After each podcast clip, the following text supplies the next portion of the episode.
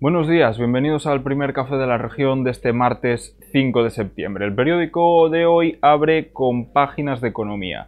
Empezamos repasando el mercado de las hipotecas, porque la provincia va a contracorriente de España. Mientras a nivel nacional las firmas de hipotecas están a la baja, en la provincia han crecido en el primer semestre del año.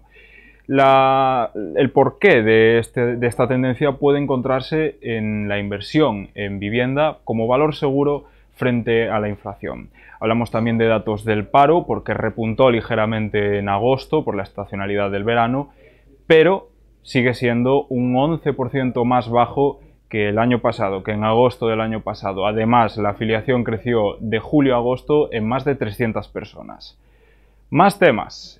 Mm, la memoria del IMELGAP. Hablamos de este documento que repasa los fallecimientos, las causas de fallecimientos en la provincia.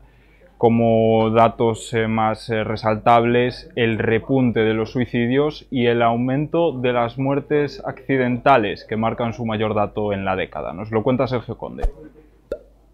El 2022 fue un año de repunte de los casos de suicidio en la provincia. Fueron hasta 38 los casos que el Instituto de Medicina Legal de Galicia confirmó que sucedieron el año pasado en la provincia. Además, el 2022 también es el año con más muertes violentas, es decir, homicidios, accidentes o suicidios de los últimos 10 años.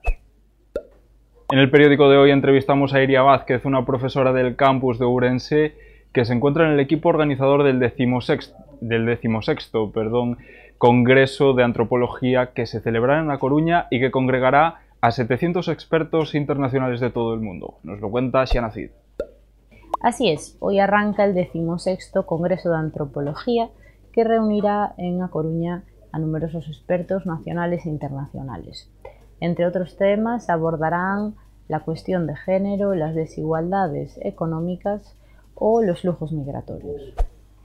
En provincia, la vendimia se intensifica. Hacemos un repaso por las cuatro denominaciones de origen ourensanas para ver qué tal está yendo la cosecha de la uva. Y en deportes hablamos con Pibe, el bigoleador de la victoria del Arenteiro el otro día, la primera victoria del Arenteiro en Primera Federación. Todos estos temas y muchos más los tienen a su disposición en la edición en papel del periódico y en nuestra página web, laregion.es. Como siempre, muchas gracias por estar ahí. Tengan buen martes.